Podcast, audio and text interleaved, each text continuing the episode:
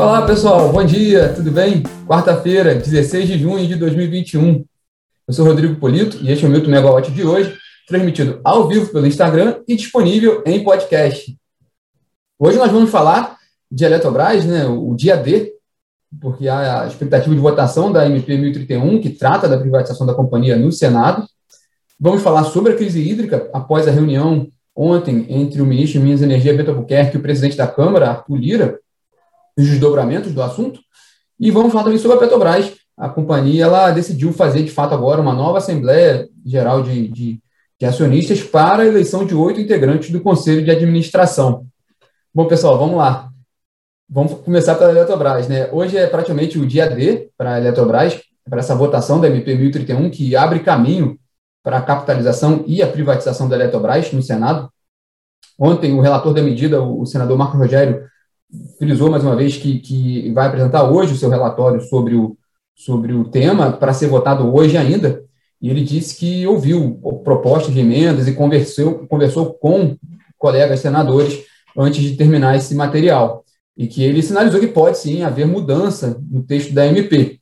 Então, hoje é um dia muito movimentado no Senado, é, ontem, o, é, integrantes do, da oposição fizeram muitas manifestações nas redes sociais contrários na, à, à, votação, ao, ao, tema da privação da Eletrobras. É, representantes centrais sindicais estiveram com senadores também, tentando fazer aquela articulação de oposição também, né, que faz parte dessa, dessa discussão da, da, da MP, é, mas, de fato, o que está tá sinalizando que, nesse momento mesmo, é que hoje seja, seja apresentado o relatório e seja votada a MP, né? E aí a gente vê como é que vai ser o, o desdobramento. É, o que a gente apurou também é que a Câmara dos Deputados já está se preparando para receber essa MP, caso haja mudanças mesmo no Senado. Os líderes da Câmara chegaram a um acordo já preparando uma agenda para deliberar o tema amanhã ainda, né? Já nessa terça, né? já nesta quinta-feira, caso venha as mudanças no Senado, lembrando que aí a Câmara vai ter que analisar se ela cata ou não o que vier de diferente na, na, no texto aprovado pelo Senado. Lembrando né, que, a, que a MP da, da, da, da MP 1031 ela tem um prazo de validade até a terça-feira que vem, dia 22 de junho. É, por falar na Câmara, ontem o presidente da Câmara, o, esse é o nosso segundo tema do dia, o presidente da Câmara, Arthur Lira, ele esteve reunido com o ministro de Minas e Energia, Bento Albuquerque, e após esse encontro, o, o presidente da Câmara colocou que ele vê uma situação muito semelhante hoje com relação àquela de 2001, que acabou culminando com o racionamento de energia. É, Lira disse que o risco do racionamento foi abordado nessa discussão com o Bento Albuquerque ontem, mas que ele não acredita ainda nessa possibilidade. É, a preocupação maior do parlamentar nesse momento é o custo da energia, devido principalmente ao uso das termoelétricas mais caras. Né? A gente está utilizando tudo que a gente pode utilizar de termoelétricas, né? o sistema está contando com todas elas, e algumas delas são realmente muito caras. É, Sobre esse tema de racionamento e crise hídrica, só lembrando que a gente colocou no ar hoje o segundo episódio da série do, do Apagão, a Transição, nossa série de podcast, que faz um registro histórico sobre o racionamento de energia de 2001, que completa 20 anos hoje, esse ano, e também discute os rumos do setor para o futuro do setor elétrico, principalmente com base na transição energética. É, nesse episódio, particularmente, que vai entrar ao ar, que entra ao ar hoje de manhã, já está disponível, vocês já podem ver tanto na plataforma quanto no, tanto na plataforma da Megawatt quanto nas plataformas de podcast, a gente aborda principalmente aquela, aquele momento pré, pré-racionamento, nos primeiros meses de 2001, toda aquela, toda aquela movimentação no governo para decidir o que seria feito e, o, e, como seria feito. Né? Então, vale muito a pena quem quiser conferir esse registro histórico no podcast. Só lembrando que dois temas importantes ainda com relação, voltando aqui a 2021, é, um é que aquela MP que, que, que sobre gestão de, de, de, recursos hidrelétricos, né, dos reservatórios hidrelétricos, que, que, a gente começou a semana falando sobre ela, ela ainda está ali preparada para ser lançada. É, nesse momento, o que atrapalha um pouco, o que está um pouco perturbado, é de fato a questão da Eletrobras. Né, há uma, a, são dois assuntos que estão chamando muita atenção, mas essa MP ela ainda está ali preparada para ser lançada, dando ali um, criando uma governança, né, uma câmara para gerir rapidamente os recursos hidrelétricos, justamente para tentar é, amenizar a situação nesse momento. E também colocando um pouco que o ministro, o ministro de Minas e Energia, Beto Albuquerque, hoje tem uma reunião com o ministro-chefe da Casa Civil, o general Luiz Eduardo Ramos, na parte da tarde. A gente não sabe qual é o tema, mas hoje tem hoje tem essa reunião do. Hoje tem a votação da MP da Eletrobras e estamos no meio dessa discussão com relação à crise hídrica. São dois temas que certamente vão passar ali nessa, nesse encontro entre os ministros. E na área de petróleo e gás, uma informação muito importante também foi que a Petrobras informou ontem à noite que o Conselho de Administração da companhia autorizou a convocação de uma nova Assembleia Geral de Acionistas para a eleição de oito integrantes do colegiado. É, na prática, esses integrantes do Conselho, eles tinham sido eleitos em 12 de abril, é, a gente acompanhou também essa, essa eleição na época, mas houve uma questão ali que, durante essa eleição, ainda mais por. É, se bem que foi, foi, no, foi no voto à distância, né? Naquele primeiro momento ali da votação da, da, da Assembleia, dos acionistas que votam à distância, houve uma. Houve uma Levantou-se ali uma, uma crítica ao processo que haveria falha nessa votação.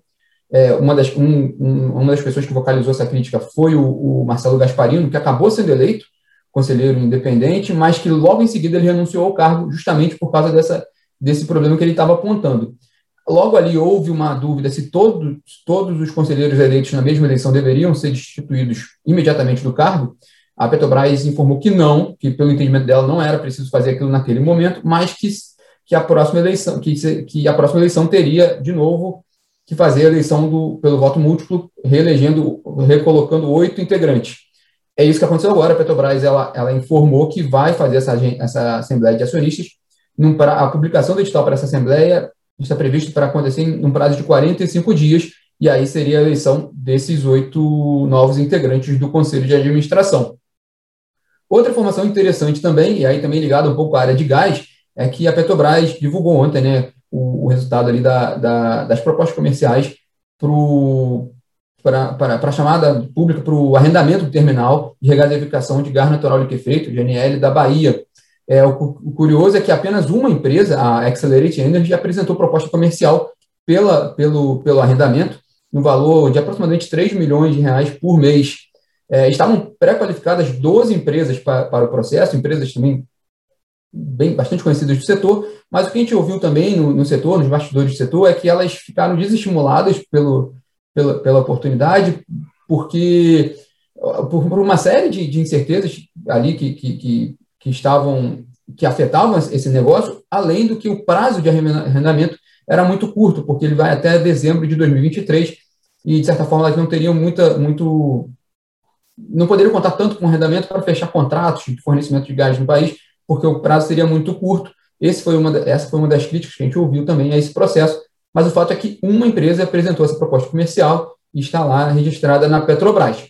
E ainda sobre empresas, um dado interessante também foi a divulgação feita pela Equinor ontem, o grupo norueguês Equinor, um, gigante energético, é, ele divulgou ontem seu plano estratégico para acelerar a transição energética. A companhia prevê investir 23 bilhões de dólares em, em investimentos em energias renováveis, em soluções de baixo carbono, entre 2021 e 2026. É, e a companhia tem um, tem um plano bem interessante, uma meta bem ousada de que os investimentos em renováveis e em soluções de baixo carbono alcancem mais de 50% dos investimentos globais do grupo até 2030. É, e a meta da Equinor é também reduzir em 40% as emissões líquidas de carbono até 2035 e zerá-las até 2050. É, é, um, é um plano bem ousado, bem, bem interessante, e a Equinor, vale lembrar, é uma das, uma das primeiras a, terem, das empresas oriundas mesmo do setor de petróleo a fazer, fazer essa movimentação dentro da transição energética, inclusive no Brasil, eles têm muito investimentos também em fontes renováveis no Brasil, inclusive a primeira usina solar do grupo está situada no Brasil, então é interessante ver essa movimentação da Equinor também e imaginar que parte desses investimentos devem ser feitos no Brasil também.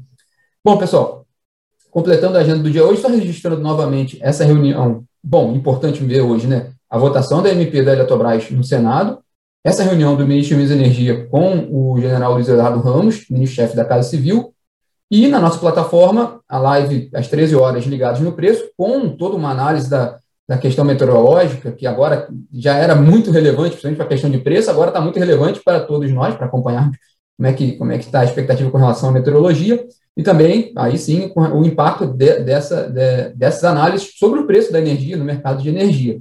E também lembrando aqui mais uma vez o lançamento do nosso segundo episódio do podcast do, do apagão à transição que já está no ar vocês já podem conferir também. Bom pessoal esses são os destaques dessa quarta-feira. Nos falamos e até amanhã. Tchau tchau